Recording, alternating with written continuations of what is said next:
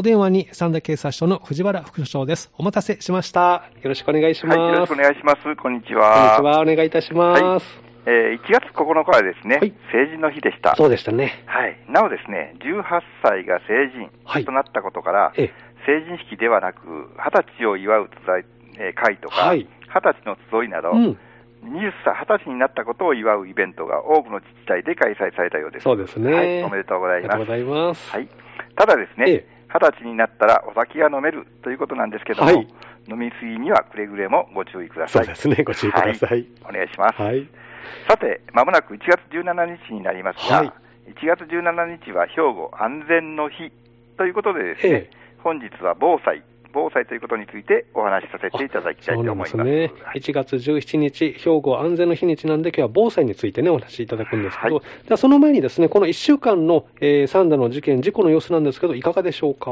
あわかりました。まず被害関係といたしましては、は器物損壊被害、これを2件受理しています。はい。いずれもですね、ええ車の窓ガラスを壊されたというものでした。ええその他ですね、自転車を盗まれたという被害を1件受理、施錠はしていませんでした。ああ、そうなんですね。はい、ということでですね、ええ鍵は必ずかけてください。はい。この車の窓ガラス壊されたっていうのは何か取ろうとしてということですかね。そうですね、1件はそのよう伺えるんですけども、そうなんですね1件は特にフロントガラスでしたので、ああ、そうですか。意味がわからないああ、そうなんですね。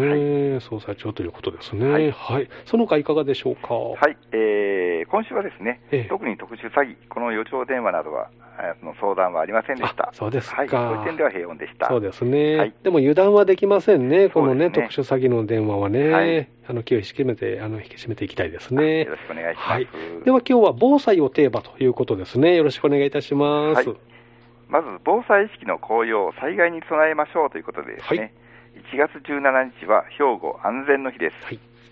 これはですね、本年で阪神・淡路大震災、これの発災日になるんですけども、ええ。これで28年を迎えます。はい。えー阪神・淡路大震災の経験と教訓、これをいつまでも忘れることのないよう、え。経験と教訓を継承するとともにですね、はい。安全で安心な社会づくりを推進するという取り組みを広く県民の参画のもとに推進していくことを目的として、はい。兵庫安全の日、これが設立されております。そうなんですね。はいうん。まず阪神・淡路大震災の教訓とはいいうことなんですけども、ええ阪神・淡路大震災、マグニチュードは7.3、はい。これ、内陸直下型の地震でですね、震源が比較的浅く、えエネルギーが一気に解放されるタイプの地震であったため、神戸市や宝塚市でうん震度7を観え測、うん。県内では死者6000人以上、はい。えー住宅のですね、ええ全半壊24万棟以上うとん。いう甚大な被害が発生しております。ですね。はい阪神・淡路大震災の一番の教訓といたしましては、命を守る、はい。命を救うための備えを続けることです。なるほど。はい。はい、兵庫県にはですね、活断層が数多く存在しているほか、はい。今後30年以内、70%から80%の確率で発生すると言われている南海トラフ地震でも、はい。県内で著しい地震災害が起きる恐れがあるとされてされています。そうですね。はい地震というものはですね、はいい、つどこで発生するかわからないため、はい。日頃から命を守る行動をシミュレーションし、地震に備えてください。なるほど。地震の時の、まあ、行動をシミュレーションしておくと、命を守る行動シミュレーションですね。はいどういった行動をシミュレーションしたらいいですかね？はい、その一つとしてははい地震発生時の行動の一つとしてはですね、自らの命を守るはいということでですね、ええ屋内の場合、はい。倒れかかる家具などから身を守るため、防災頭巾やはい座布団などで頭を保護しながら、はい。テーブルや机の下に逃げ込んで、うんその足の部分、これをしっかり押さえましょう。足の部分を押さえるんですね。そうですね、はい。動いてしまうと頭がええ無防備になりますのあ確かにで、はいさらにですね、ドアを開けるなど脱出路を確保し、はい。懐中電灯となどの明かりも確保しましょう。あそうですね。電池のチェックも必要ですね、こうなるとね。ねはい。はい。えー、二つ目として、はい屋外の場合、建物、ブロック塀の倒壊や、うん窓ガラスの落下などの危険を避けて、空き地などの安全な場所に避難しましょう。はい。はい。そして、地下街、地下街。三宮に出た時の地下街の場合ですね。ありますね。はい。はい。管理者の避難誘導に従い、はい。周囲の人々と協調した冷静の行動をとってください。冷静に行動するということ大事、ねということですね。はいわかりました。えーあと、海辺の場合、はい三段に海はないんですけども、もし海のそばで大きな揺れは弱くても長い揺れを感じたら、はい。津波警報やうん避難指示が出る前でも、はい。自らの判断で近くの高台、はい。頑丈なビル、うん。こういった施設の上に率先して避難してください。はい。津波の前にですね、ええ海水が大きく引いていくええ。引き波現象が起こる場合があります。はい。間違ってもですね、ええ海の様子を見に行くというような行動は絶対に取らないでください。そうですね。もうすぐ高いところに逃げるっていうのが、あの旅行でそういった場合に合うかもしれませんのでね。ですねええこはいれ大事ですね。はいよろしくお願いしますはい。大きな2つ目としましてはね、火災の拡大を防ぎましょうとはいい。うことで、火災の拡大を防ぐ。はい。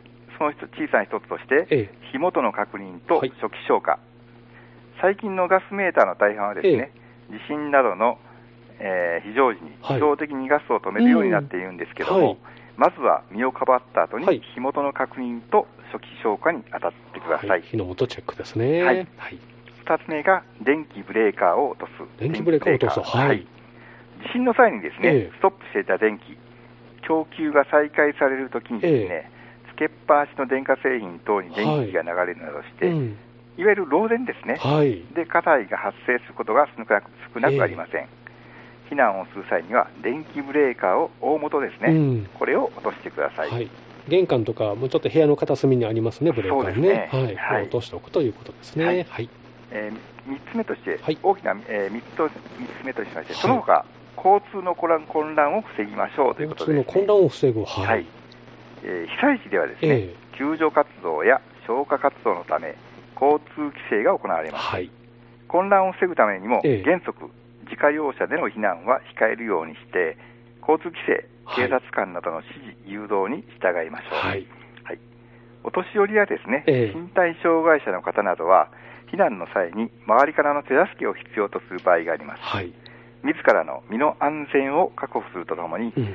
ご近所のですね、はい手助け、これを必要とする方を援助しましょう。そうです。ね。はい。えー地震の時、まあいろいろこうね、あの混乱もしますし、そういった時もきちんとやっぱりね、あのみんなで助け合いながらというのは大事ですね。はいその他命を、自らの命を守る行動、ひ火災の拡大を防ぐ行動などね、教えていただきました。では最後にまとめていただけますか？はい。